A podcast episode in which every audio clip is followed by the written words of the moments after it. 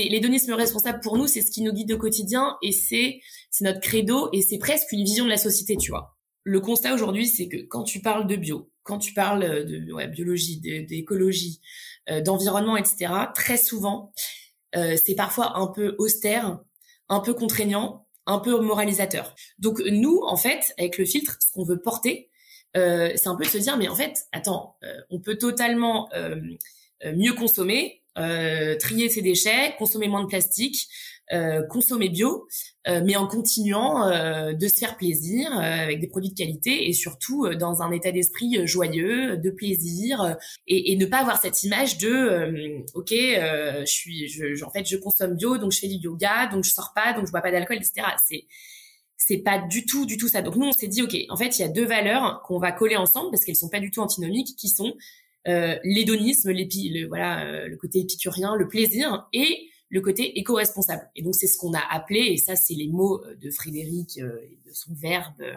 euh, l'hédonisme responsable. Salut et bienvenue dans Super Potion, le podcast dédié aux entrepreneurs, créateurs et créatrices de potions ou encore spécialistes du marketing de la filière bière, vin et spiritueux. Moi, c'est Ludo, boss final de l'écosystème Super Potion, mais également exorciste de marque au sein de mon cabinet de conseil studio Black Sounds. En clair, mon job consiste à vous accompagner dans votre projet de repositionnement, de refonte, rafraîchissement ou création de marque. Côté Super Potion, ma branche dédiée aux startups, j'ai récemment publié deux guides intitulés Lance ta super potion avec succès et Développe ta communication de marque grâce aux archétypes de personnalité. Ces guides sont disponibles sous forme d'e-book sur le site superpotion.fr. Côté Studio Black Sounds, l'agence de conseil spécialisée dans les marques bien établies, je propose deux recueils stratégiques sous forme de PDF pour démystifier la filière boisson, bière et spiritueux sur l'année 2023. Ces rapports sont disponibles sur le site blacksoundsdesign.com. Sans plus tarder, voici le podcast Super Potion, un élixir d'innovation pour sublimer toutes vos boissons. C'est parti! Les marques conscientes et durables vont forger le futur. Partant de ce constat flagrant et de la transformation profonde des habitudes de consommation, nous observons une douce progression écologique et une touche d'espoir vers un monde meilleur. Trêve d'utopie, le chemin à parcourir reste long et les solutions existantes sont encore imparfaites. Mais nous avons le droit de rêver. Rêver d'être vertueux et ainsi participer au changement des mentalités. C'est en tout cas le pari du filtre organique vodka, une vodka élaborée par Frédéric Becbédé, Guillaume Rapneau et Charles Becbédé. Respectivement romancier, critique littéraire et cinéaste pour Frédéric, homme de médias et producteur de documentaires pour Guillaume et serial entrepreneur pour Charles, on peut dire que la marque de vodka a des fondations solides et que ce rêve commun a tout pour changer la donne dans le paysage français. Mais la question demeure, que serait une énième marque de vodka sans réel impact sur notre monde? Ces notions d'impact et d'engagement militant seront les points forts de ce 42e épisode de Super Potion.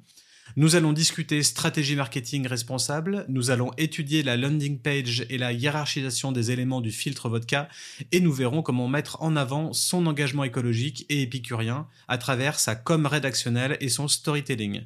Entre écologie festive et sobriété joyeuse, offrez-vous un moment d'hédonisme avec Super Potion et accueillons Camille Sébac-Barjon au micro. Salut à tous et à toutes. Aujourd'hui, dans Super Potion, je reçois Camille. Salut Camille. Salut. Enchanté de ta voix. De même, pareil. Est-ce que tu peux tout d'abord te, présenter à, nos auditeurs? Qui es-tu? Alors, euh, je, ne me définirai pas euh, par euh, juste par mon travail, mais du coup, je dirais que je suis un peu une, une, une hédoniste, une épicurienne. Moi, j'aime les plaisirs de la vie et, euh, du coup dans ce cadre-là, euh, c'est vrai que je fais pas forcément la part des choses entre ma vie perso et, mon travail qui doit un peu euh, refléter ça et du coup dans ce cadre-là, bah, je je suis maintenant directrice générale de la vodka Le Filtre où il y a toute cette notion d'hédonisme dont on va parler, je pense après. Ouais, carrément. Ok. Donc, euh, est-ce que tu peux revenir un, un, poil sur ton background euh, juste avant, euh, juste avant d'intégrer le filtre vodka, du coup? Ouais, bien sûr. du coup, déjà, j'ai, j'ai, je vais avoir 32 ans là, et moi, j'ai mmh. commencé, j'ai fait des études école de commerce à Paris. j'ai un peu voyagé dans le cadre de mes études à New York et à Londres. donc des, très grandes D'accord. mégalopoles où j'ai vu pas mal de, choses et rencontré des gens super intéressants. Et après ça, moi, j'ai commencé pas du tout dans les spiritueux, mais dans les dans les cosmétiques. Euh, donc dans des grands groupes, euh, Clarins et puis ensuite Kenzo Parfum qui appartient à LVMH. Euh, D'accord. Et donc euh, voilà, j'ai appris plein de choses et j'étais plus sur des postes de marketing. Euh, sur des euh, mmh. sur des lancements de produits notamment déjà. Euh, et donc c'était très formateur, mais j'avais ce côté-là justement où moi j'aime bien sortir, j'aime bien voir mes amis, j'aime bien tester des nouveaux restaurants, etc. Et donc j'avais pas du tout cette notion-là dans dans ce secteur qui était aussi très féminin, très axé bah, forcément à la beauté. Donc c'était pas forcément ce qui me représentait beaucoup. Euh, donc je me suis dit, bah en fait, euh, il y a un secteur qui, qui, peut être intéressant et d'un point de vue business et aussi euh, pour retrouver cette notion des bonnes choses, des plaisirs et de la convivialité qui sont les spiritueux. et donc après, après la fin de, de, mes études, je me suis dit, ok, je vais faire un, je vais, je vais faire un stage et je vais postuler chez les gros, donc chez Pernod Ricard, Moët etc. Et je suis arrivée en stage chez euh, Moitensi Diageo, qui est donc la filiale de, de distribution du euh, de une joint venture entre euh, le groupe Moitensi LVMH et Diageo, donc le leader mondial des spiritueux. Et, et mhm. voilà, et j'ai commencé comme ça dans cet univers sur des marques au départ très très grandes conso, euh, donc Captain Morgan et Smirnoff en l'occurrence. Et ensuite, je suis restée dans le groupe en CDI, donc j'ai fait quatre ans chez, chez MHD à Paris euh, et uniquement sur euh, sur du marketing euh, à la fois opérationnel, donc appliquer la stratégie du groupe sur le marché France, mais aussi aussi pas mal en, stratégie puisque bah on a la loi ERA en France, hein, donc on peut pas du tout euh, dupliquer malheureusement ou heureusement parfois, je sais pas, les les stratégies globales des des grands groupes. Donc voilà, donc j'étais côté Diageo moi, donc euh, j'ai fait beaucoup beaucoup, je me suis occupée beaucoup de beaucoup de marques, euh, euh notamment GNB à l'époque qui était, enfin c'est un petit peu baissé, mais qui était une très très grosse marque du portefeuille. Euh, Gordon's, Bélez, Picon, donc beaucoup de grandes distributions. Moi, c'est ma formation au départ, vraiment. Et ensuite, j'ai évolué sur sur des postes sur les innovations et sur des produits plus premium, notamment les alcools blancs, euh, Tancred, Don Julio, Ketel One. Et mon dernier poste qui, je pense, a fait le lien aussi sur euh, maintenant ce que je fais avec le filtre, c'est que j'ai, euh, je me suis occupée du lancement en France de la marque de whisky qui s'appelle Head Club. H-A-I-G plus loin club, qui est la marque de whisky créée euh, par David Beckham euh, en partenariat avec Diageo. Donc ça, c'était un très très gros lancement et une priorité à l'époque. Euh, voilà. Donc j'ai fait ça pendant quatre ans. Ensuite, j'avais fait un peu le tour. Je me suis dit que j'avais envie de de tester un peu l'environnement startup. Euh, qui pour mhm. moi avait cette notion d'agilité, un peu moins de process, euh, euh un peu plus de prise d'initiative aussi euh, dans, dans, dans, dans l'attitude de ce qu'on pouvait faire. Et, euh, et, alors là, je suis, j'ai rien à voir. J'ai fait un petit un petit passage dans une startup dans le retail pendant trois mois sur un poste de, euh, de, de, CMO, donc euh, Chief Marketing Officer, mais qui était du coup, euh, c'était une solution SaaS, donc c'était un peu logiciel et très analytique, donc rien à voir avec de service, ouais. Mmh. Et, et là, je me suis très vite aperçu que c'était pas du tout fait pour moi. J'avais perdu le, la notion de produit. Euh, donc j'étais sur du service, ça me parlait pas du tout. Euh, et puis c'était très très très analytique, c'est-à-dire que tout le côté relationnel, le côté créatif, le côté rencontre avec des agences que j'avais dans mes précédents postes, je l'avais un petit peu perdu.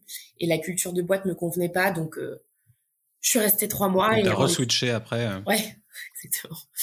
Mais après, au final, je pense que le, le SaaS a pu t'apporter aussi des, des, très bonnes notions marketing et en l'occurrence peut-être euh, euh peut-être l'abonnement, le système de l'abonnement qui devient vraiment un truc. Euh, euh, on voit tous les jours, hein, Spotify, Netflix, tout ça. Le, le, le, business model de l'abonnement devient vraiment le, le saint graal et une manière de consommer chez tout le monde. Donc peut-être que ça, ça peut aussi évoluer en termes de en termes produits, quoi. Ce qu'on peut apporter aux consommateurs. Ouais, t'as totalement raison. C'est total, enfin c'est un autre business model. Euh, et c'est surtout euh, une autre manière d'appréhender les choses. C'est-à-dire que euh, j'ai aussi découvert là, tu vois, comment, enfin, vraiment le côté back-office d'un site, d'un site internet, d'un site web, toutes les notions mm. de Google Analytics, qui est des, choses que tu vois jamais quand tu es dans des grands groupes comme Diageo ou Moitensi, où tu es vraiment pour le coup centré sur le, le, produit, la distribution, le marketing, et il n'y a pas du tout cette notion de digital, quoi. D'ailleurs, ils sont très en retard là-dessus.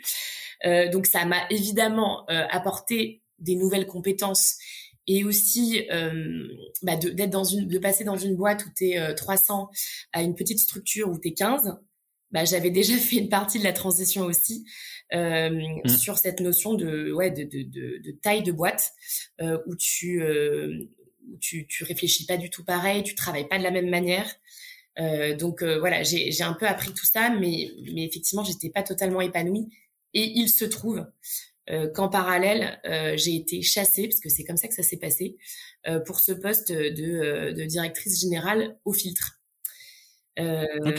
Donc, en fait, si tu veux, assez vite, quand, quand j'ai parlé avec cette chasseuse, parce que donc les trois fondateurs avaient recruté quelqu'un parce qu'ils avaient besoin d'avoir, je pense, un expert ou une experte métier pour lancer le filtre en France déjà pour démarrer. Mmh. Euh, et donc quand j'ai rencontré cette euh, cette femme là euh, et quand elle m'a dit voilà l'idée c'est que c'est une création de poste avec trois fondateurs qui ont déjà bien avancé sur l'idée, qui veulent lancer une vodka sur le marché France mais à terme aussi à l'international avec un poste où finalement tu vas potentiellement recruter une équipe, avec normalement du budget puisque ils sont en train de lever des fonds.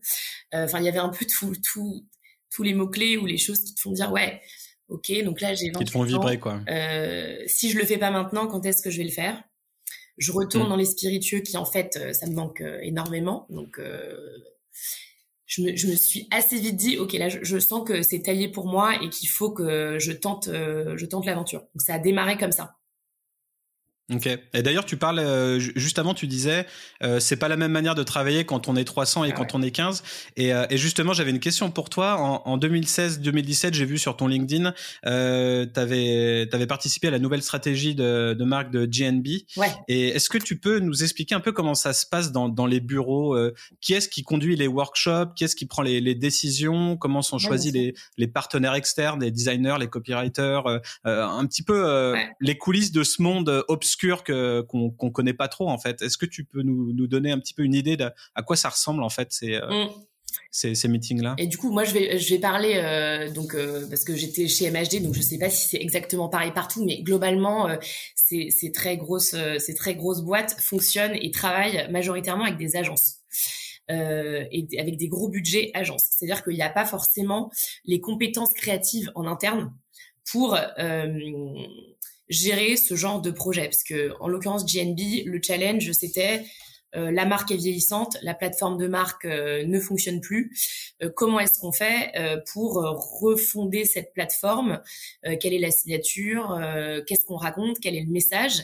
Avec l'objectif, à l'époque, c'était quand même de premiumiser GNB dans la catégorie à laquelle auquel il appartient, qui, sont les blends moins 12 euh, qui, qui, souffrait d'une image, euh, voilà, du whisky Coca euh, que tu bois en boîte quand tu as 18 ans. Normal, ouais. Terrible.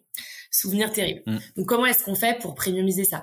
Et, et, la manière dont ça se passe, c'est de se dire bah voilà, on a un budget, en l'occurrence qui est donné par Diageo sur l'année. Euh, et dans ce budget, euh, bah, je construis, je construis mon année et donc je vais dédier.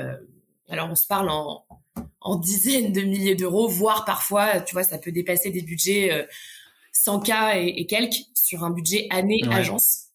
Euh, surtout quand tu es dans une... marketing. Ouais, budget marketing. Exactement. Tu pilotes ton budget marketing. Euh, et voilà. Et après, tu présentes ta. Enfin, l'idée c'est que voilà, tu as un budget en début d'année. Alors Diageo, ça fonctionne par fiscal. Donc tu as six mois puis six mois. Euh, et tu dois répartir ton budget de, de cette manière-là. Euh, tu te dis ok, bah mes priorités euh, pour ma marque c'est euh, une, une, refonte, un budget promotionnel, euh, du euh, de la dégustation euh, pour refaire goûter le produit par exemple c'était gros levier quoi et tu mmh. présentes ça à ta direction marketing France Diageo, donc au sein de MHD, et ensuite ça remonte au pays et puis à l'Europe, quoi, qui valide ou non. Euh, et à partir de là, tu es capable, euh, si ils te disent OK go, tu lances ton brief. Et là, euh, et là, nous, on, on lançait des appels d'offres. Donc c'était entre, ouais, c'était à peu près souvent trois agences qui étaient briefées. Mmh. sur bah voilà sur, la problématique dont je t'ai parlé à l'instant avec un budget à la fin et, et, et, voilà donc tu rencontres ce qui est génial, et d'ailleurs c'est des, des, agences, il, y en a, y en a que je recontacte, tu vois, avec lesquelles euh, j'ai noué des vrais liens et, avec qui on a très bien travaillé.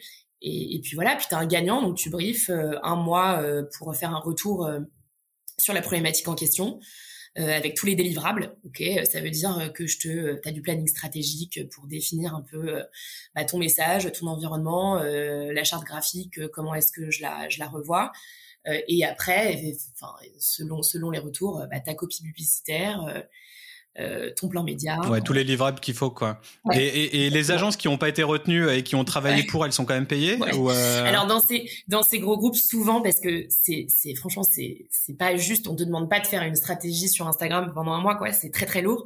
Donc il y a beaucoup de réflexions. Souvent il y a un dédit. Euh, donc il y a un dédit de. après c'était pas énorme, tu vois, c'était 2000 ou 3000 euros euh, pas pour les agences qui malheureusement ont perdu. Et, très souvent, euh, tu, le vois assez vite, c'est-à-dire que tu as tes trois retours, tu les fais globalement la même semaine pour avoir l'esprit un petit peu frais. Euh, et, euh, ouais, normalement, tu as une idée assez vite qui émerge. Alors parfois, tu te prends la tête en disant zut, là, là, il y a une super idée créative, mais c'est mal exécuté.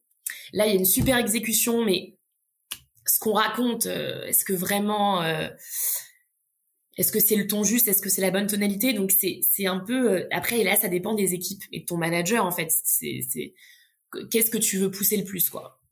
Et là tu challenges souvent.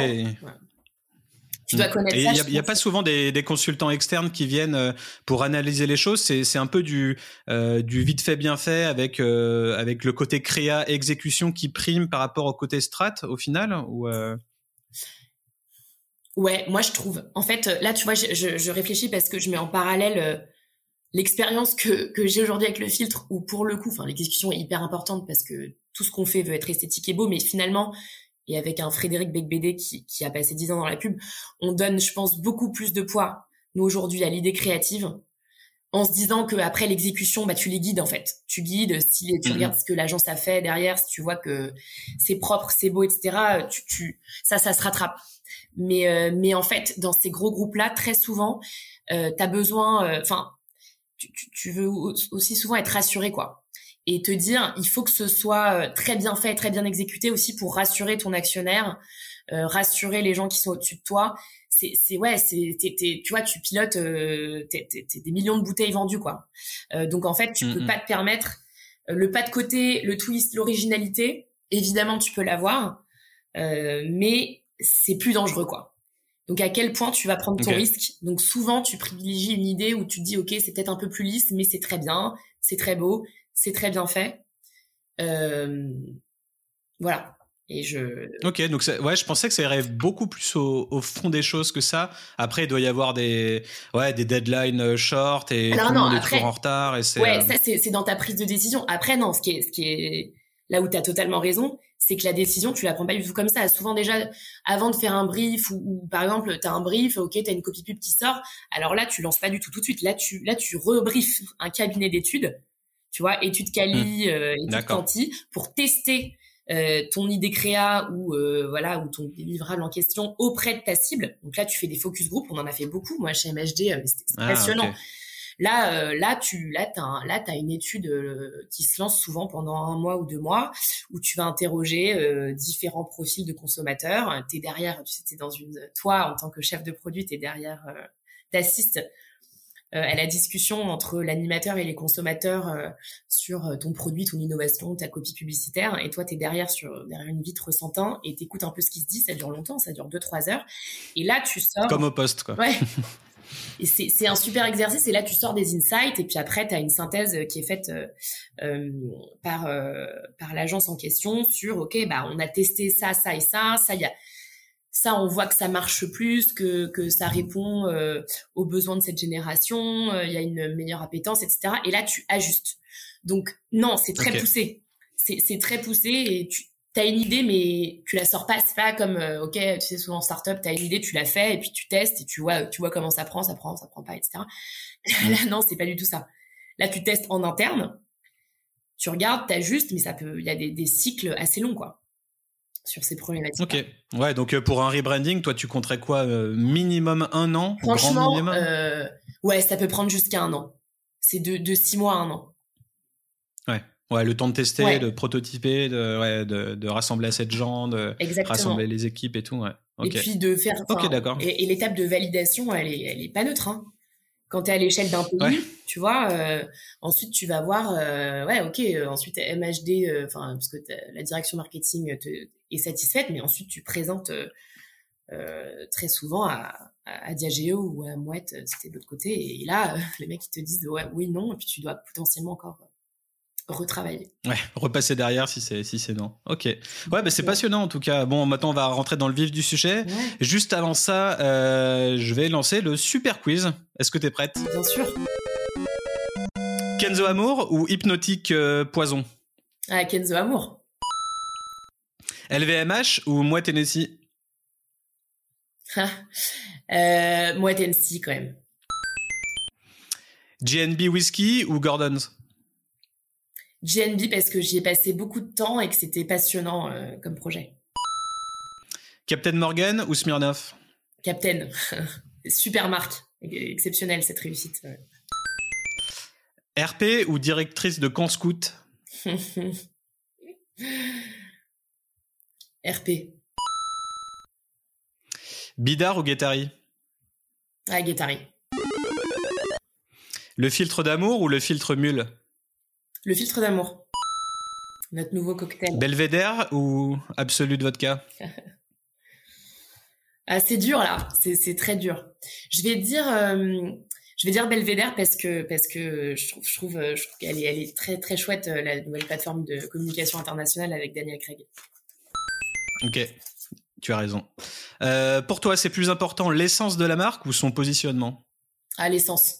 Bah, en fait, si t'as pas l'essence, t'as pas de positionnement. Donc. Euh... Alright. Euh, là, il faut réfléchir. Produit pas bio en vrac. Ouais. Ou produit bio en bouteille plastique? Ah non non, produit pas bio en vrac. ok. Et pour finir, euh, David ou Victoria Beckham? Ah David.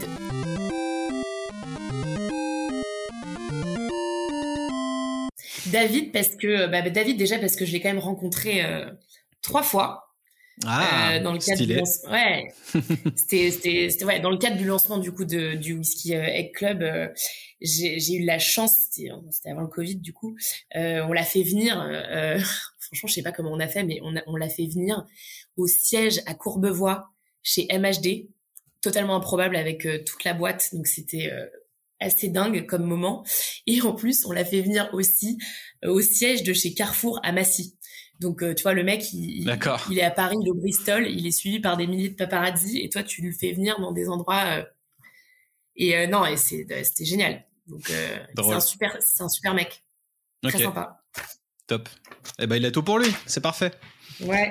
bon, allez, on, on continue. Euh, donc du coup, ça va parler forcément euh, engagement et, et impact. Euh, pour, pour, moi, c'est un, un, truc, euh, un truc très important dans les nouvelles marques. Et, et j'ai pu un peu scroller dans ton, dans tes derniers posts LinkedIn. Et il y a une phrase qui, en, en anglais, qui m'a fait il parce que je l'emploie beaucoup aussi et, et, je parle souvent de ça dans mes podcasts. tu mettais mm-hmm. Sustainable brands will shape the future of, of spirits. Euh, donc, euh, donc pour moi, ça fait totalement sens. Et je suis allé un petit peu, euh, un petit peu regarder sur votre site internet du filtre, et je suis tombé, je crois, dans la page engagement, une phrase, une phrase assez humble qui disait à notre humble échelle, en tant que créateur d'une vodka française, l'éco-responsabilité demeure notre principale préoccupation depuis la naissance de la marque en 2020.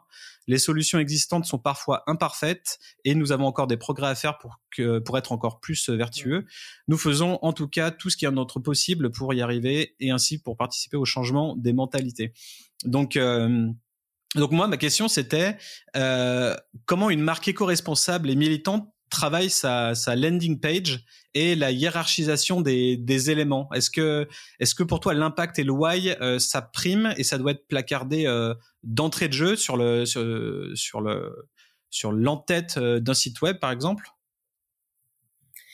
Bah ouais, moi je pense que c'est un peu, on parlait d'essence de marque, mais en fait c'est ça, c'est te définir au, départ, avant de créer quoi que ce soit et avant d'annoncer quoi que ce soit, que ce soit sur ton site, en communiqué de presse ou n'importe où, c'est un peu de te, définir quoi. Pourquoi j'existe et euh, c'est quoi mes, mes, piliers, mes valeurs fondamentales en tant que marque. Et, euh, et nous, le filtre, en l'occurrence, on n'est pas devenu bio, on s'est pas dit euh, on va faire du remplissage comme ça. En fait, c'est, ça fait partie de l'ADN de la marque et des caractéristiques produits dès le départ. C'est-à-dire que la marque, elle a été pensée euh, comme ça. Donc, euh, tu vois, alors moi, je, suis arrivée un peu en cours, mais les, les, fondateurs, en fait, l'idée au départ et la philosophie, parce que le filtre, ce qui est important, c'est que c'est une démarche d'abord au service d'un produit. Et le produit, ce, ce qui incarne cette démarche, c'est la bouteille, quoi, finalement.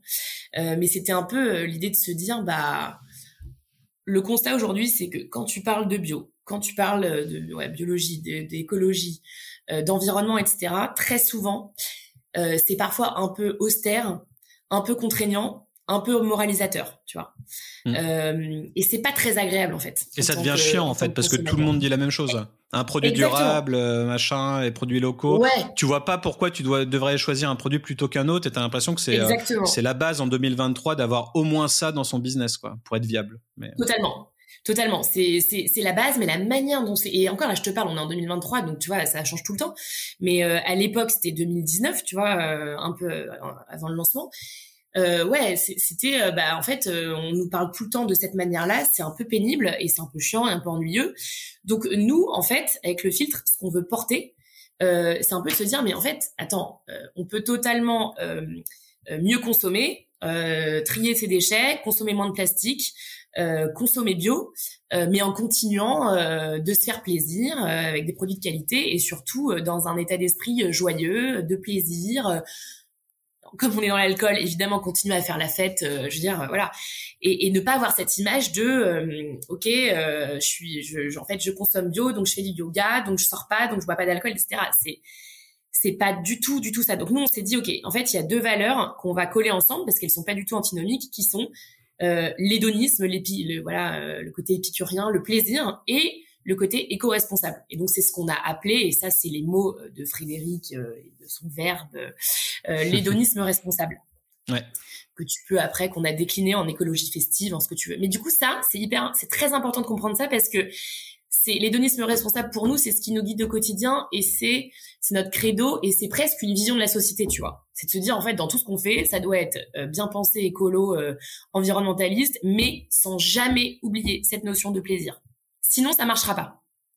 Les gens, en fait, il y a un moment, ils vont acheter. Nous, on est persuadés que les gens, euh, ils vont acheter bio, ils vont consommer local. Mais d'abord, mais pourquoi? Mais d'abord parce que c'est bon, parce que c'est bon, euh, parce que c'est meilleur pour la santé, parce que parce que c'est beau aussi. T'as la notion d'esthétique et de beau. Euh, plutôt que juste dire ok je, je consomme mais c'est pas bon mais c'est bon pour la santé enfin en fait ça ça marche pas tu vois il faut que ton mix soit bien fait donc on est mm. persuadé de ça donc nous on porte ça et on porte ça avec la vodka le filtre qui est euh, voilà qui, qui, qui, est un peu la synthèse si tu veux euh, de ça et donc le filtre euh, a été conçu euh, dans, dans ses caractéristiques produits bah, de cette manière-là c'est-à-dire que euh, oui c'est une vodka qui est, qui est française qui est faite à Cognac par Maison Vivert que tu dois connaître qui est voilà distributeur et producteur de spiritueux euh, à partir de blé biologique euh, et surtout euh, dont le flacon est, est, fait à partir de déchets de verre recyclés. et donc c'est pour ça qu'on a plusieurs teintes de bouteilles parce qu'on choisit pas exactement la couleur de nos bouteilles. Donc déjà intrinsèquement, si tu veux, le produit il porte ses valeurs un petit peu environnementalistes. Et après, euh, dans tout ce qu'on fait. Et ça, c'est plus travailler la désirabilité de marque dans l'activation. Euh, mmh. Ça, ça va, ça va, on va, on va rajouter cette notion de, de, de plaisir, de beau, de festif, etc. Et d'ailleurs, quand on parle de, de plaisir et, et d'hédonisme avec le fait de, de consommer de l'alcool, euh, à quel point tu te heurtes à la loi E20 Alors on est ouais pas du tout Evin, hein, c'est clair. alors moi c'est marrant parce que tu vois quand je suis arrivée au filtre, je suis arrivée avec la casquette Diageo zéro procès, tu fais tout valider, pas un pas de côté, rien. Alors franchement, euh, c'était les discussions avec les fondateurs. Euh, en fait, bon déjà je leur ai quasiment appris ce que c'est la loi E20, c'est assez marrant comme conversation. C'est drôle. Et puis euh, eux, c'était assez vite. Bah en fait, Camille, euh, ouais la loi E20, bien sûr, on va pas, enfin on va pas faire n'importe quoi. En revanche, on est tout petit, on n'est pas Diageo, donc il y a un moment, si on doit être border, un peu border, bah peut-être, voilà, peut-être qu'on prend ce risque-là, en tout cas au début. Hmm. Sans attention, sans faire n'importe quoi, sans, euh, tu vois, on, je pense pas qu'on fasse, enfin, on, on, insiste complètement, mais voilà, je pense qu'on a pris quand même ce pas de côté-là, et il y a des choses, ouais, qui sont, euh, qui sont, voilà, peut-être un peu plus osées, euh, qu'on se permet de dire encore aujourd'hui, peut-être, voilà, mais on, voilà, c'est, c'est dans les premières années. Après, on, on va rentrer dans le moule, je pense, un petit peu plus. Euh, mais c'est intéressant ça, de, ouais, pour, pour la démarcation, la différenciation par rapport à une autre marque euh, lambda ou une autre startup. Se dire qu'on prend un poil de risque euh, et limite, bon, peut-être on met un petit budget de côté si jamais on se fait, on, se fait marteler à un moment donné, quitte à devenir différenciant sur les années les plus importantes qui sont le, lancement. J'avoue que c'est un petit un, un parti pris assez intéressant pour le coup. Ouais, après, bon, tu vois, je pense que non, mais c'est sûr, c'est dans le choix des mots, euh, euh, l'hédonisme responsable. Est-ce que vraiment on pourrait le dire? Je, je, sais pas. Après, voilà, ça reste assez littéraire, assez bien dit, et tu vois, mmh. enfin, je, pense qu'il y a, y a, aussi ce travail-là euh, qui a été fait dans la dans la sémantique euh, c'est lui, c'est Frédéric Becbédé qui fait toute la conception rédaction de, de, de la marque. ouais, alors Frédéric, euh, donc, euh, bah, enfin, s'il y en a qui le connaissent pas, donc il est, il est écrivain, euh, journaliste, il a aussi réalisé des films et, et, avant ça, dans sa première vie, et c'est de là qu'est né euh, son roman à succès 99 francs. Il a été 10 ans dans, dans des très grosses agences de publicité de publicité en tant que concepteur-rédacteur. Euh, il, il, avait travaillé à l'époque pour Absolute Vodka, tu vois, euh, pour euh, Wonderbra, enfin pour plein de marques différentes. Et donc, effectivement, il a cette vision-là, euh, et c'est lui, honnêtement, c'est un peu le, le créateur, c'est lui qui donne sa vision et l'impulsion créative à la marque, c'est clair. Et donc, notamment pour euh, ce que tu peux lire sur notre site internet, oui, il y a beaucoup, il y a beaucoup de ces mots, de, de, de, de, ces textes, quoi. Donc, mmh. il, il nourrit ça beaucoup. Ouais, je me dis ça doit être ultra, ouais, ça doit être ultra blasant d'être confronté à la loi E20. Euh, moi, en tant que, que marketeur et, et, créateur de marque, c'est une loi qui me saoule. Après, je dis pas que c'est pas bien qu'elle qu'elle soit qu'elle existe en France, mais mais mais pour la créativité, euh, quand tu vois les marques anglo-saxonnes, euh, c'est ouf quoi. Mm. Tu te fais plaisir et tout. Ah là, en France, t'as envie juste de créer un, un jus et une boisson sans alcool si, si tu veux vraiment t'éclater quoi. Donc c'est vrai, que ça doit être compliqué euh, en termes de ça. Et, euh, j'allais revenir un petit peu sur le déroulé de la page d'accueil euh, pour ceux qui nous écoutent, qui pourraient prendre un petit peu exemple par exemple sur sur votre page. on va faire un petit tear down comme on, comme on dit en anglais, donc scroller un petit peu. Donc on commence direct avec la seule vodka qui allie hédonisme et écologie. Donc euh, direct, on a la, la promesse de, de, valeur qui est plutôt impactant euh, frontal quoi dès qu'on arrive sur le, sur le site. Ensuite, il y a un call to action euh, directement vers le vers le e-shop.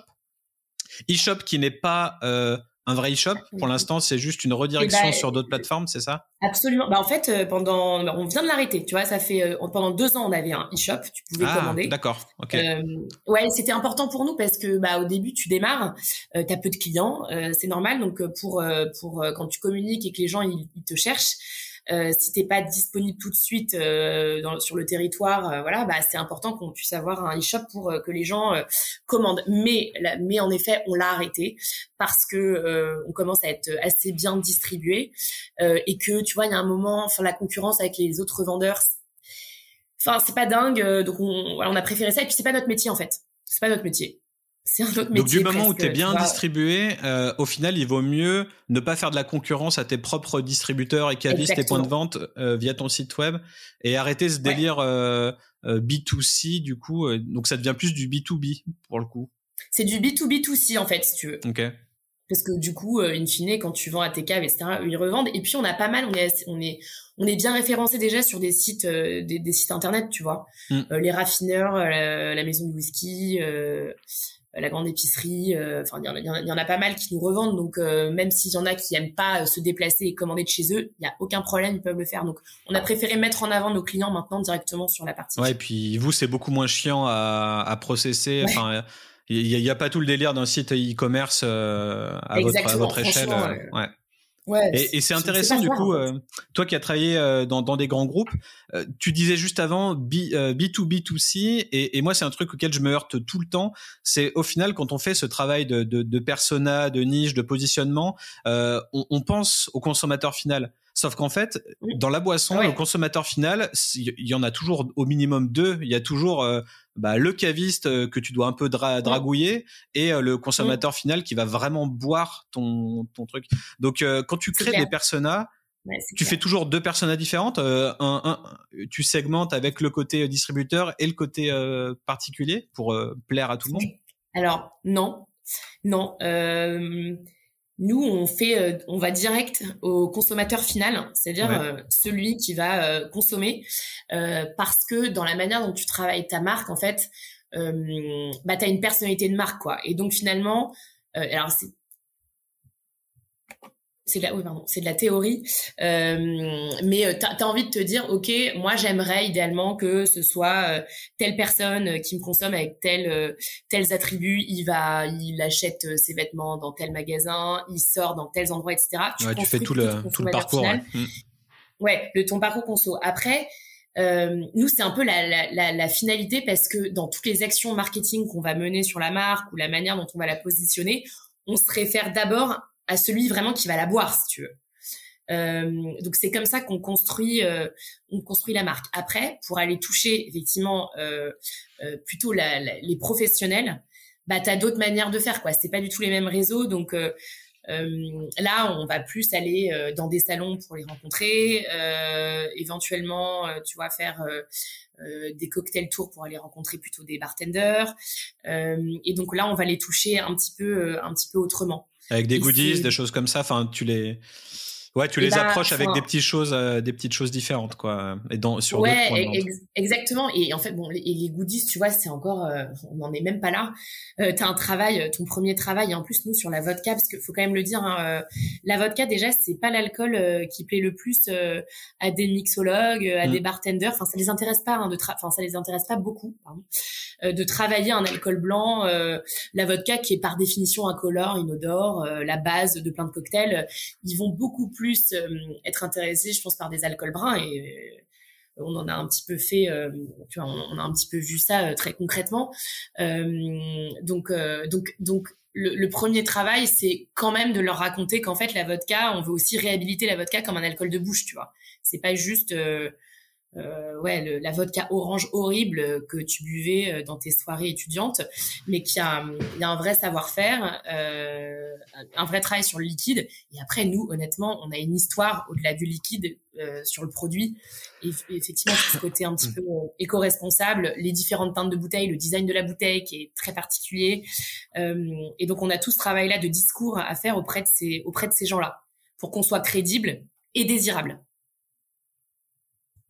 Ouais, carrément. Et ce, que je voulais dire, c'était que vous mettez l'accent sur, euh, sur votre mission d'hédonisme éco-responsable, mais en fait, votre produit euh, aurait pu être tout autre chose qu'une vodka, en fait. Donc, euh, est-ce que la force, est-ce que c'est ça la force d'une marque consciente, c'est de, de fédérer autour d'une mission et en fait de faire ce qu'on veut à côté? Bah, ouais, je suis, je suis assez d'accord avec ça, parce que effectivement, bon, ok, tu parles du liquide de la vodka, mais si demain je mets un rhum ou ou une tequila dans ma bouteille, finalement, je peux avoir exactement euh, la même essence, le même message, et après tu changes ton discours sur le liquide. Et je pense que les marques, les marques fortes ou les marques puissantes euh, qui réussissent à, créer ça, bah en fait ouais, c'est un peu intemporel quoi. Mm.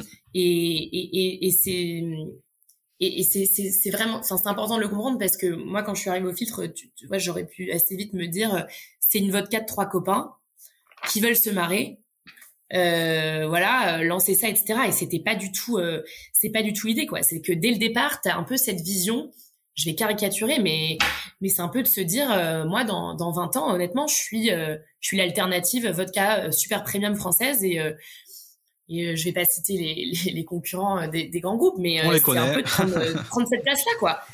Et, et c'est aussi ça que tu vas raconter à ton à ton barman, à ton directeur F&B. Euh, tu, tu, leur dis un petit peu, en fait, les gars, si vous prenez pas le tournant euh, de euh, de l'éco-responsabilité, mais avec un produit qui est toujours bon, qui est beau, qui est bien fait, évidemment, euh, ça c'est la base. si vous le prenez pas maintenant, honnêtement, déjà vous aurez plus de consommateurs finaux. Enfin, il n'y a plus personne qui viendra dans vos bars, quoi. donc il faut vraiment bouger. Enfin, en fait, vous faites partie. Si vous si demain vous prenez le filtre, vous faites partie du futur. Sinon, vous êtes un peu vous êtes resté un petit peu dans dans le passé et euh, je, je, caricature évidemment.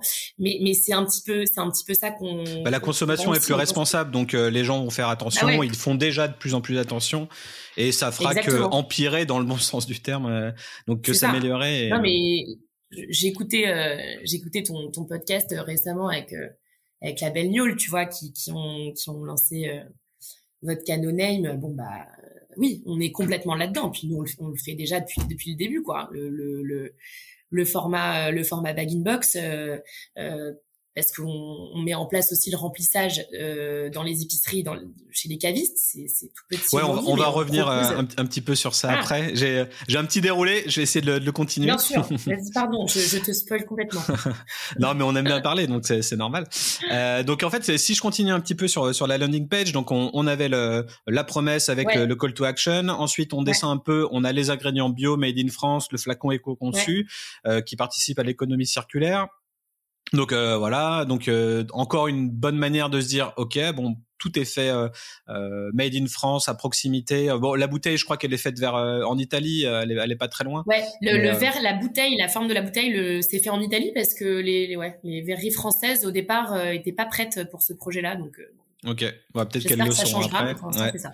Ensuite, on a l'écologie festive, donc un, un, autre beau terme euh, euh, chapeauté par, par Frédéric, avec un trailer sur fond de, de musique classique euh, où on voit les bah, plus la matière première et la production de la, de la bouteille.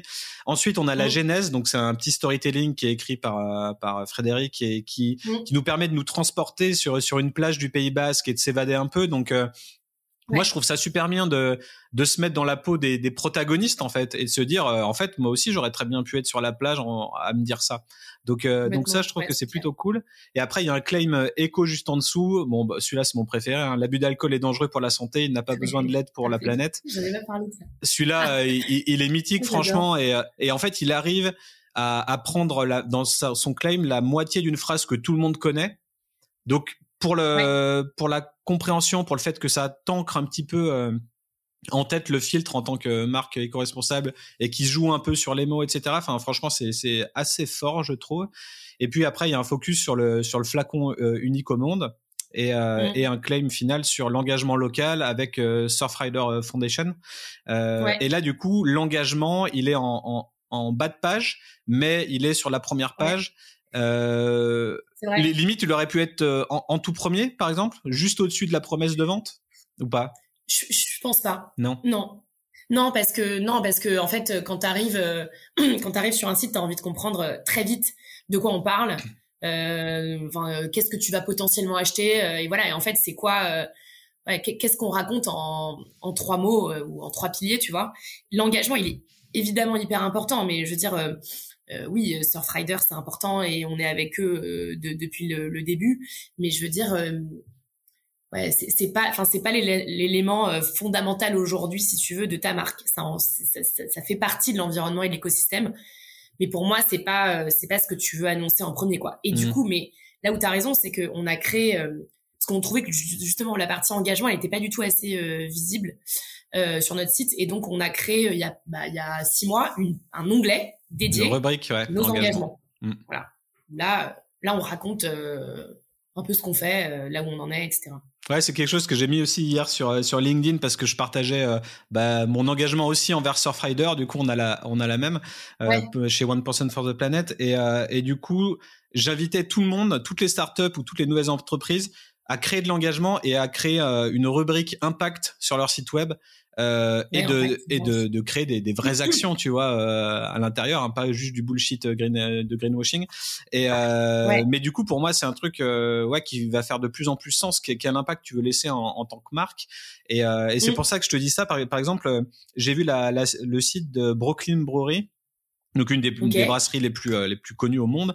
Euh, et direct quand tu arrives sur leur site alors je sais pas s'ils ont changé depuis mais euh, aux dernières news quand je suis allé dessus euh, l'entête de leur site c'est euh, une vidéo un trailer vidéo sur le mouvement LGBT et en fait on arrive directement dans une marque militante et bah alors peut-être qu'ils sont tellement connus qu'on n'a même plus besoin de les présenter. Mais du coup la première chose qu'ils ont c'est pas une promesse de vente et leur produit c'est un engagement euh, militant pour une cause quoi et ou pour un mouvement. Donc euh, donc du coup c'est pour ça que je pose la question. Est-ce que euh, au fur et à mesure de de, de, de ta notoriété mmh. tu changes la hiérarchie de tes éléments sur ta landing page tu vois? Ouais je, je pense que je, pense que oui, euh, ça dépend de ta stratégie de ce que tu veux raconter. Mais en effet, au début, en fait, quand tu démarres, euh, tu as besoin, euh, je pense que besoin d'être ancré et de raconter vraiment ce qu'est ta marque. Parce que tu as un déficit tel de notoriété que si on comprend pas, bah, malheureusement, c'est difficile d'émerger. Mais ensuite, ouais, si tu commences à être vraiment connu, bien distribué, disponible sur ton territoire ou d'ailleurs à l'international, là, c'est là où tu peux commencer à, ouais, peut-être à vraiment euh, faire un focus sur euh, tes valeurs, ton engagement et presque oublier le produit, quoi. Et en fait, euh, quelle est ta démarche, quel est ton message Et là, tu, bah oui, là, là, tu fais complètement, ouais, tu communiques vraiment différemment. Mmh. Et là, t'accroches les gens. Tu aussi beaucoup, ouais. Exactement. Tu fédères une communauté. Tu fédères une communauté, quoi, presque. Un sous-groupe, une sous-culture. Enfin, tu vois, c'est c'est ce que font euh, toutes les beaucoup de grandes marques de luxe. Euh, euh, ouais, je pense que là, effectivement, là, tu peux commencer à, à, changer. Tu changes complètement de dimension. Mm. Nous, c'est totalement trop tôt. Il n'y en est même pas question. mais après, tu, on peut on l'exprime différemment. Ce sera pas sur notre site, tu vois, mais euh, oui, c'est habilement fait. et puis, ce qui compte, c'est des actes hein, dans tous les cas, euh, plus que des mots. Euh. et, et, du coup, pour en revenir sur la, la conception-rédaction, on peut avoir des termes comme hédonisme, écologie, donc on en parlait, écologie festive. Euh, élixir naturel, offrez-vous un moment d'hédonisme, nous prenons la sobriété joyeuse, euh, hédonisme responsable, éco-conception sans concession, j'aime bien aussi. Donc le, le, champ lexical, il est, il est assez large, il est bien ficelé. Et est-ce que en, en, interne, vous avez euh, des, des, posters accrochés au mur avec vos valeurs, des PowerPoint avec les phrases types, euh, de véritables design systems qui vous permettent d'être cohérent au jour le jour sur les réseaux ou dans votre marketing? Alors, pas exactement de cette manière-là. Euh, mais parce qu'en fait, comme il y a Frédéric euh, derrière et euh, lui, il, il écrit pas des bullet points. Il, déteste les PowerPoint. Euh, c'est pas du tout, tu vois, c'est pas du tout son sa manière de fonctionner. Donc en fait, on a plutôt, c'est plutôt marrant, mais ça rejoint ce que tu vois écrit sur le site. On est, on écrit des textes, quoi. En fait, on a des manifestes. Ouais. Donc on a, on a, on a plusieurs manifestes d'ailleurs, et qu'on a, tu vois, on a commencé à travailler un brand book pour justement, euh, comme on avait tellement de, de, de, mots, de visuels, de manifestes, on était, on se disait, oulala, là, là, là, on va commencer quand même, euh, faut quand même un peu se structurer, être homogène aussi dans ta communication, en ayant toujours un pas de côté et ne pas faire du tout comme ah les grandes marques parce que sinon on est mort. Super important. C'est pas du tout notre. Donc on a commencé à, à structurer ça, plutôt un, un brand book euh, qui est un espèce de cahier, cahier le filtre avec, ok, notre charte graphique, les manifestes qui regroupent toute la sémantique et donc oui, on a un manifesto euh, initial sur euh, la jeunesse du filtre. Donc c'est ce qui est euh, globalement écrit sur notre site internet. On a un autre manifeste écrit par Frédéric sur l'écologie festive qu'on a qu'on a inséré sur un guide, sur notre guide du filtre, qui est un qui est un vrai cahier, un petit un petit livre qu'on a fait avec qui répertorie nos meilleurs clients, certaines recettes de cocktails. et qui est assez littéraire, je t'en, je t'en, je t'en, enverrai un, tu verras. Ouais, carrément. voilà, donc on a, on a, on a plutôt structuré ça comme ça. Euh, dans ce qu'on appelle un brand book euh, pour euh, qu'on puisse aussi correctement délivrer notre message lorsqu'on parle à des consultants externes, à des agences, mais même à mm. des clients. Euh, et même sur, euh, enfin ouais, quand, quand, il faut être présent sur les réseaux sociaux et faire des posts Insta, euh, bah tu, tu, vas piquer des petits bouts de phrases pour en faire un post, ou alors tu vas te servir. Est-ce que tu fais des, des frames? Moi, j'avais vu dans la manière de concevoir le, messaging, c'est euh, c'est tu prends un petit peu le parcours consommateur et tu vas écrire un, un, truc, et puis après tu vas prendre une ou deux phrases de cette histoire pour créer une micro-histoire. Et puis après, tu fais ça euh, au fur et à mesure, ce qui te fait que ça, ça te fait des, des milliards d'histoires possibles. Et, euh, et c'est mm. quelque chose que les gens ne savent pas, ne connaissent pas. Et à chaque fois, c'est le truc qui est récurrent quand, quand on me demande des choses, c'est comment j'écris du texte pour mes réseaux, comment je, je me forge une, une identité de marque euh, rédactionnelle. Et est-ce que vous utilisez ce principe de, des frames ou des, des micro-stories ou? Alors, pas vraiment. Euh, on réfléchit euh, sur les réseaux sociaux, on le réfléchit un peu différemment. Euh, on, a des, on a des guidelines, si tu veux, où c'est déjà on utilise le vous et pas le tu, la tonalité, tu vois, le ton et la voix, ouais. Sur quelle tonalité on est. Sur pareil, l'utilisation de l'anglais. On veut pas d'anglais. On reste pour l'instant. alors, on verra quand il s'agira de la loi 20 mais pour l'instant, tu vois, par exemple, le, le, le remplissage de bouteilles, c'est du remplissage de bouteilles, c'est pas le refill. On a eu tout un débat, euh, qu'est-ce qu'on fait, qu'est-ce qu'on utilise. Donc, on a un peu ces guidelines là pour euh, générique, tu vois, pour euh, quand on va écrire des messages sur sur les réseaux. Et ensuite, notre approche sur notre Instagram en l'occurrence, c'est plutôt par territoire de communication.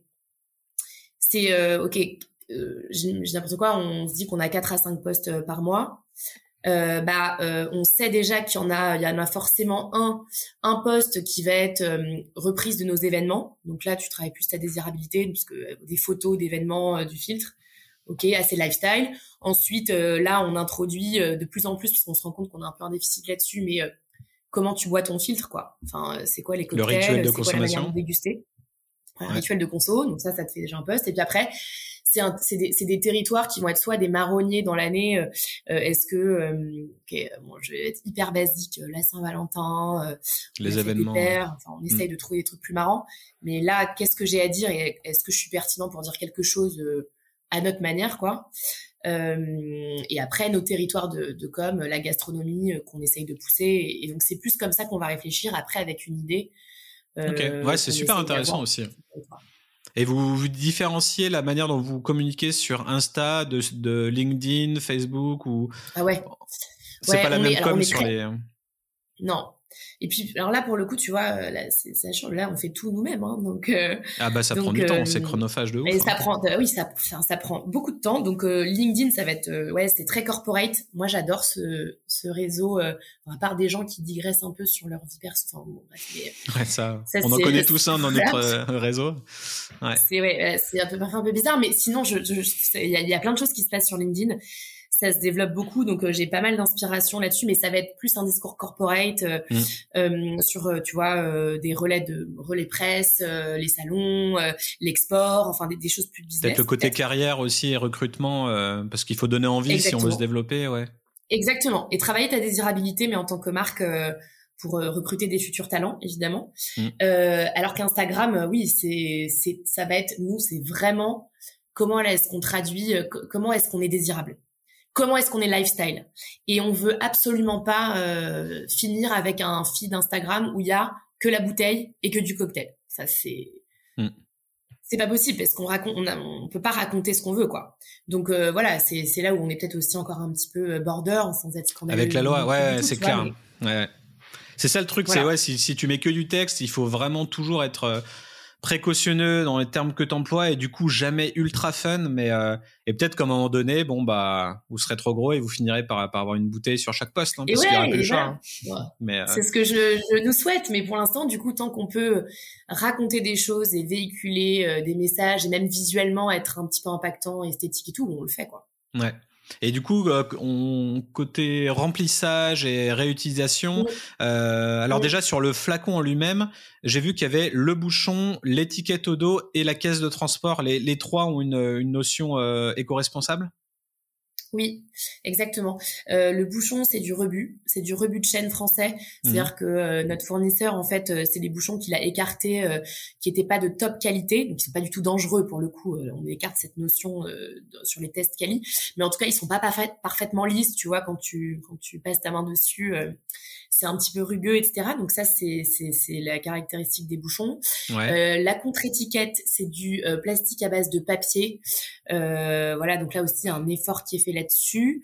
Et les caisses de transport, euh, elles sont, elles sont, il n'y a pas de, enfin c'est juste, euh, il n'y a pas de peinture, il n'y a pas de vernis et il n'y a pas de double cannelure. Désolé, c'est un peu technique, mais euh, une surépaisseur de carton pour les bouteilles. Donc c'est, c'est des cartons à simple cannelure. Ils sont imprimés les cartons ou pas? Il y a quand même l'esthétique du filtre sur les cartons. Il y a juste, donc c'est, ils sont pas peints si tu veux, donc c'est vraiment matière carton, mais ouais, t'as, et t'as juste une une encre noire euh, où tu as euh, bah, euh, logo bio, le logo, euh, la contenance, le nombre de bouteilles, puis voilà. Et tu as quand même le nom, le filtre enfin, Oui, bien sûr, bien sûr, la marque. Oui, la marque. Évidemment. Ok. Et l'étiquette, elle est, elle peut s'enlever facilement? Enfin, le, la colle qui est mise derrière, c'est aussi travaillé, tout ah ça? Ouais, très ouais, tu peux l'enlever facilement. Et, et, heureusement, et en fait, on a refait l'étiquette parce qu'on voulait avoir nos bouteilles prêtes pour la consigne. Bah oui, ouais, c'est ça. Voilà. Et dans cette notion de consigne, tu es obligé, en fait, comment ça se passe, c'est que bon, t'as, donc ta bouteille est vide chez ton caviste ou ton épicerie, euh, elles sont récupérées, elles sont emmenées dans une dans une usine de lavage euh, pour être lavées, donc voilà. Et là, tu es obligé, finalement, alors soit tu laves avec ton étiquette, et nous notre étiquette, elle peut résister à cinq lavages, c'est pour ça qu'on avait changé l'encre, on avait fait des essais. Euh, voilà, soit tu la, tu peux la décoller du coup, mais après tu as un réétiquetage, donc c'est peut-être presque un peu compliqué, mais euh, c'est possible. Et du coup, vu, qu'il y a le lavage, ça passe dans une machine spécifique, mais votre moule n'est pas standard. Donc, euh, comment comment ça se passe? Alors, euh, on a fait des tests nous avec une, euh, une société qui s'appelle Usage. parce qu'en fait le chaînon qui est, super parce que le chaînon ils ont compris que le chaînon manquant pour réintroduire la consigne en France c'était justement toutes ces usines de lavage ouais. ça, ça n'existait pas vraiment donc en fait il fallait en créer et de manière locale pour pas commencer à faire euh, des milliers de kilomètres à chaque fois euh, entre ta récupération, ton lavage et euh, ta chaîne, enfin ta distillerie quoi, mm. pour réembouteiller tes bouteilles.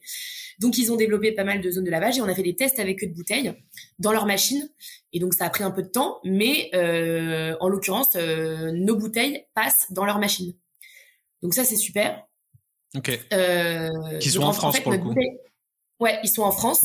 Mais alors, euh, tu vois, et c'est là où la consigne, c'est un vrai gros sujet. On aimerait avancer beaucoup plus vite, mais c'est très compliqué parce que ça ne dépend pas du tout que de toi et que tu es obligé d'avoir un volume euh, assez conséquent euh, pour, pour que tes bouteilles puissent être, si tu veux, récupérées, lavées et ensuite être mises sur palette pour être réexpédiées à la palette, nous, chez Maison Villevert, pour ensuite être réembouteillées. Donc, c'est une logistique énorme euh, où du coup on est toujours en test, sachant qu'en plus maintenant on n'est plus tout seul puisqu'on est distribué en France par Maison Villevert et donc c'est via Maison maintenant c'est Maison Villevert qui fait ses propres tests avec un autre acteur qui s'appelle Eco Impact D'accord. Et qui est même principe, euh, mais qui teste plusieurs bouteilles de son portefeuille, dont le filtre, pour qu'on soit prêt euh, sur la consigne à plus grande échelle. Euh, j'espère j'espère à fin 2023 ou plus tard 2024. Donc ouais, c'est deux, euh, deux, choses différentes, le, le, remplissage ou la réutilisation. Enfin,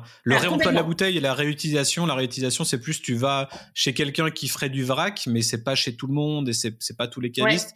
Et euh, là, par exemple, si tu m'envoies une bouteille, euh, je la finis. Bah, soit elle me sert de pot de fleurs, soit je dois trouver un caviste qui aura de quoi la remplir, mais c'est pas forcément le cas dans ma ville ou. C'est ça, quoi. Non, mais c'est, bah, c'est ça. C'est la, consigne pour nous, c'est du test. Et après, c'est ce dont tu parles. Il y a le remplissage de bouteilles ou le réemploi. Euh, que ça, on a déjà commencé à faire, mais c'est assez long, hein, parce qu'effectivement, faut trouver tes partenaires. Mais le principe, c'est celui-ci. C'est, euh, t'achètes une première bouteille de filtre, tu la termines, et tu, euh, et ensuite, tu vas la re-remplir chez un caviste partenaire ou épicerie partenaire. Euh, et du coup, ta bouteille, euh, tu la payes euh, beaucoup, beaucoup moins cher. Enfin, parce que tu payes uniquement le liquide et non mmh. pas le contenant.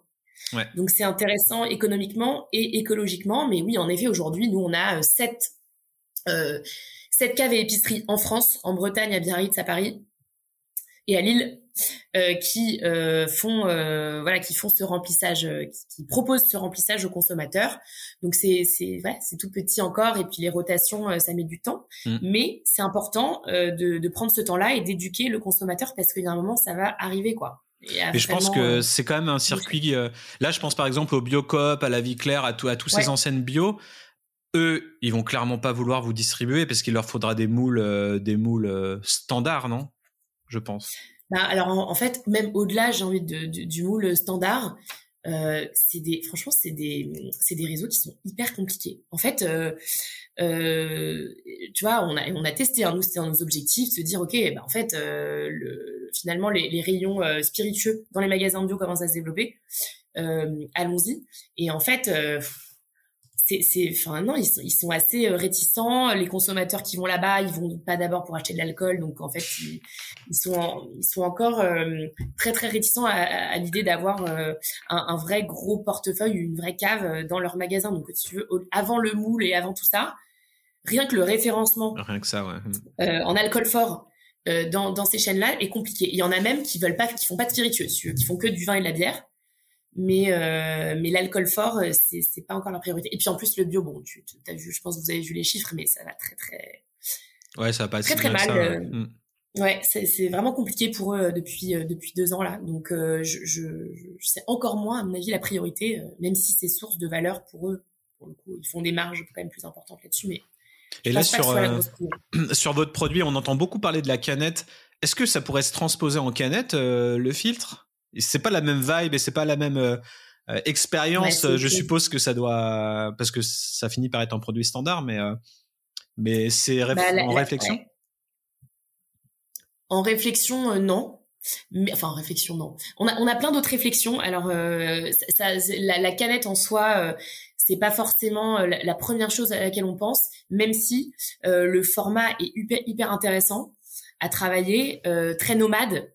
Euh, donc très euh, Gen Z, enfin plus jeune aussi, et avec un gros potentiel. Donc c'est pas du tout inintéressant, euh, je trouve, en termes de produits. après, pour, pour l'instant, nous, c'est on, on, réfléchit pas forcément à ça. on a d'autres choses en tête. on a d'autres choses en tête, mais je veux dire, encore une fois, on s'interdit rien. Tu vois, si mmh. si demain, bon, c'est c'est pas maintenant, mais si demain on se dit que finalement on a une opportunité pour aller aux US et et lancer le filtre là-bas, euh, ça c'est un format là-bas qui cartonne, euh, franchement. Euh. Ouais, le boom des RTD, c'est sûr, mais mais limite ce sera peut-être une sous-marque ou une marque indépendante et pas forcément l'essence ou l'aura du filtre parce que parce qu'elle a une aura bah, plutôt classieuse et et c'est sûr qu'un beau verre comme votre bouteille transformé en canette lambda, ça fait pas le même effet, la même expérience quoi. C'est sûr. Ouais, c'est autre chose mais bon mais c'est pas enfin on s'interdit pour le coup on s'interdit vraiment rien et on est très à l'écoute donc euh, mais effectivement c'est vraiment le travail de comment tu retranscris ton ADN de marque euh, mm. sur un nouveau format un nouveau packaging euh, comment comment tout ça peut vivre ensemble et en parlant de ça, on va, on va terminer un petit peu sur le côté identité de marque. Euh, Donc déjà, bah, il y, a y a le sceau. Alors le, le sceau, qu'est-ce qui signifie ce symbole là, ce, ce petit symbole préhistorique, on dirait ce cercle là Ouais. C'est un, c'est un symbole, euh, donc c'est comme un peu une, spirale. Euh, c'est un symbole japonais euh, qu'on appelle le chokurei et qui signifie un petit peu l'esprit de la nature, l'énergie de la nature. c'est un peu ça que ça, enfin voilà ce que ce que ça signifie. Donc on trouvait que ça, ça déjà c'était joli esthétiquement mmh. et en plus c'était totalement en phase dans la signification avec ce qu'on voulait raconter sur la marque quoi. Donc ça, ça avait pas mal de sens. Ouais, donc il y a un petit, un petit symbole, il y a le flacon qui est unique au, monde, euh, il y a la typographie qui est imparfaite, hein, qui, qui reflète notre propre essence humaine, comme c'est marqué sur le site. Il y a le, il y a le bleu profond, euh, bah, bleu océan, euh, mais qui est très particulier. Moi, il me fait penser un peu au bleu de, de Waterford aussi. Euh, mm. un, un, whisky qui est, qui est très vif. en tout cas, voilà, on n'est pas dans le. Je pense que c'était volontaire. On est plus dans le côté océan et ça fait un peu plus sens que dans le côté euh, on est green, on met du vert et choses comme ça. Euh, ah oui, ouais, c'est qui qui a piloté le, le branding de, de la marque euh? euh, alors, ils ont travaillé parce que là, moi, je suis arrivée un peu après. Hum. Ils ont travaillé euh, les fondateurs avec une, une agence espagnole. D'accord. Euh, sur la forme, vraiment sur la forme de la bouteille et, et, le branding, donc la sérigraphie, le logo, etc. Et, ce, et ce symbole dont on vient de parler. et ce qui est marrant là aussi, c'est que c'était c'est une agence qui n'est pas du qui ne travaille pas du tout pour des bouteilles de spiritueux. C'était plutôt une agence spécialisée dans le tu vois, le décor de la table, l'art de vivre. D'accord. Et, et, et, je pense que ça raconte aussi beaucoup de choses, c'est-à-dire que les, les fondateurs qui n'y connaissaient rien au vin et spiritueux cette agence qui n'a jamais véritablement, tu vois, euh, fait de la veille ou travaillé vraiment sur des bouteilles, fait que tu crées quelque chose qui ne ressemble pas à ce qui mmh. existe déjà sur le marché. Ouais. Et du coup, t'es forcément différent. Après, ça plaît, ça plaît pas. Et je pense que c'est bien que ça plaise pas aussi. C'est, je, trouve que les marques qui qui segmentent ou qui clivent, bah réussissent mieux. C'est aussi ça qui fait ta force. Ouais. Étant bah, donné, la, tu vois, euh, ouais, je, enfin ça me fait ça me fait marrer sur ce, cet alcoolique vodka dont dont, dont vous parliez avec euh, avec Fred, avec, Frédéric. enfin, c'est ouais, tu, tu vois, c'est exactement ça. Alors là, c'est poussé encore à l'extrême parce que nous, on, je pense qu'on est quand même plus rassembleur que clivant, mais bon, mais euh, mais c'est un peu ça pour te pour pour émerger dans un dans un secteur où t'as que des gros. Enfin, tout, tu vois, les alcooliers ils sont tous concentrés, ils ont énormément de marques. Euh, il y a des choses qui se créent tous les jours. T'es un peu obligé d'être d'être d'être ouais d'être différent. Mmh je pense que c'est important. Ouais, carrément. Et là, tu faisais référence euh, à notre podcast de The Bottom Field Show avec euh, Fred Roginska et qui s'appelle euh, Boire, boire tu ou, ou boire, boire ouais, la vodka qui tue. boire cette vodka peut vous tuer, voilà. Donc allez, allez voir l'épisode, il est assez marrant et c'est un épisode de branding pour le coup avec, avec quelque chose d'assez spécifique. Et en termes de, de distrib, pour l'instant, vous êtes principalement distribué en France et un peu dans les pays francophones. J'ai vu que vous étiez à, Tahiti aussi, ça m'a fait un, peu chaud au cœur de, parce que j'y vivais un moment avant. Ah bah oui, j'ai vu que tu avais vécu là-bas. Bah oui, exactement. Euh, et, du coup, euh, comment vous voyez votre, votre, expansion en 2023 Parce que sur ton LinkedIn, tu, mm. tu marques deux trois, deux trois choses là, deux trois pistes sur euh, sur l'expansion. notre expansion, donc ouais, comme tu le disais, donc notre marché principal aujourd'hui, nos volumes, c'est c'est c'est 88% euh, France et 12% export, majoritairement en Suisse et en Belgique, un peu à Tahiti et surtout là, on a aussi envoyé euh, des bouteilles en Corée du Sud. Euh, donc on va voir un peu comment ça se passe. Puis on en a un peu au Portugal et un peu aux Caraïbes. Voilà, c'est des petits volumes.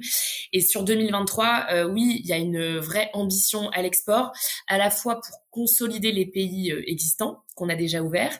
Donc comment est-ce qu'on fait pour accélérer et pour être de plus en plus présent? Et après, il y a des, des nouvelles zones qu'on essaye de développer. C'est en cours en ce moment, et notamment les pays scandinaves. Euh, qui sont des, euh, des, voilà, des, gros consommateurs de vodka, mais des pays très particuliers parce que la majorité, enfin 3 sur 4, c'est des, des, monopoles d'État. Euh, donc c'est via des appels d'offres et quand tu gagnes l'appel d'offres, t'es partout, euh, mais c'est sur une durée limitée, etc. Donc c'est très particulier. Mais oui, euh, on, on essaye de développer la Scandinavie et on regarde aussi un petit peu l'Italie, mais qui est franchement c'est qui est compliqué quoi parce que la consommation de vodka c'est pas trop leur truc quoi donc c'est comment est-ce qu'on fait euh Ouais, parce qu'arriver à repremiumiser les vodkas, enfin pour, pour moi la vodka c'est un peu c'est un peu russe ou euh, enfin dans, dans l'idée les gros consommateurs c'est là-bas. Après euh, vu que le gin est devenu populaire et que c'est hyper herbacé, peut-être que le, palais des gens s'est un peu transformé avec le temps et que maintenant on est on peut potentiellement boire euh, même du mezcal ou, du ou du gin euh, sans forcément juste sur glace sans forcément le mélanger. Donc là peut-être que votre idée de vodka comme ça c'est une vodka qui peut être consommée aussi pure et qui laisse quand même un, goût et, un côté herbacé ouais non, non, mais c'est clair. Enfin, et d'ailleurs, nous, euh, dans la manière, enfin, quand on nous demande comment tu la bois, faut d'abord la boire pure. Hein. Je dirais, elle est vraiment très bonne, elle est très mm. bien faite, euh, très bien travaillée, donc elle, elle, est super douce, donc elle se boit pure, euh, ça c'est clair. Après, la, la, réalité de la consommation, ça passe évidemment par le cocktail pour la grande majorité, et c'est ok, pas de problème. mais dans ce que tu dis, oui, moi je crois que là, là, là, enfin, j'ai vu, tu vois, sur un peu les chiffres, le jean ok, euh, c'est incroyable. Hein, c'est il y en a, il y en a, il y en a plein. Tu peux faire plein de choses avec euh, avec tous les aromates que tu peux mettre, les herbes, etc. T'as plein de diversité, mais je pense qu'on va arriver assez vite et ça, on commence à le ah, voir un petit peu. La hein. croissance, elle commence. Ouais, tu vois, il y, a, y a un peu un plafond de verre et puis il y a tellement de marques qui se créent. Donc nous, on croit beaucoup mais c'est très bien parce qu'on croit beaucoup, je pense, euh, à la, enfin, ouais, un peu au retour de la vodka. Mm. Euh, tu vois, euh, chaque alcool a un peu ses, heures de gloire. Alors là, c'est la tequila, là, c'est un truc de fou. Euh, mais nous, on croit beaucoup, euh, on croit beaucoup à la vodka. en plus, les alcools blancs qui bien maintenant, ça te, ça, ça, ça, je pense que ça va, ça va arriver. On y croit et donc, et donc, on, voilà, ça nous porte aussi, quoi. Ouais, carrément, ouais. Et moi, j'aimerais bien créer un, produit qui ne se fait pas en cocktail, tu vois. Enfin, le truc, euh, vu que vu que tout le monde peut utiliser ça en cocktail, bah être euh, être clivant sur le rituel de, de consommation en disant bah ah non, bah ma vodka elle se boit ou mon spiritueux se boit euh, pas en cocktail du tout, ça sera sur glace et ça sera que ça. Du coup, ça va cliver les gens et ce sera un rituel spécifique. Mais du coup, t'es reconnaissable d'une autre manière, je sais pas. Et une autre vodka que j'avais testé que j'avais trouvé très bonne, c'était la Squadron 303. Euh, au-delà d'avoir un flacon aussi euh, très spécifique et beau, euh, ouais, pure sur glace, celle-là, elle était, était parfaite. Hein. Elle est, ouais, elle est bien travaillée et pareil, bah, on avait, nous au début, on avait commandé, bah, pour le coup, sur leur site internet pour voir un peu, tu vois, l'expérience client. Et la vodka est très bonne et le, franchement, le storytelling, il est, il est, mortel, quoi. Mm. je sais pas, la, la, bouteille arrive, t'as une carte euh, enfin euh, tu as une carte en forme de risque que tu que tu déploies il y a tout un il y a tout un storytelling et une histoire qui est hyper forte euh, qui est très bien travaillée et qui se retrouve même dans ton packaging quand tu le reçois chez toi donc ouais non c'est c'est c'est un, un chouette produit Ouais, carrément. Bah, moi, j'ai juste eu l'expérience caviste. Hein. J'ai pas eu ça avec la réception du Covid. mais... mais... bon. Bah, en tout cas, c'était c'était cool. Juste pour finir, est-ce qu'il y a un, un, filtre gin ou un filtre whisky qui, qui est en route? Alors, euh, tout ça est en réflexion. Euh, non, on réfléchit. Alors déjà, il y a, y a, y a une petite nouveauté qui va arriver cette année. Je peux pas du tout en parler, euh, mais on, on travaille là-dessus euh, euh, pour en gros un, un, lancement au printemps là. D'accord. Euh, donc ça, c'est déjà ça nous, ça nous ça va bien nous porter et ça nous occupe bien pour le moment. Et effectivement, après, on réfléchit à la suite.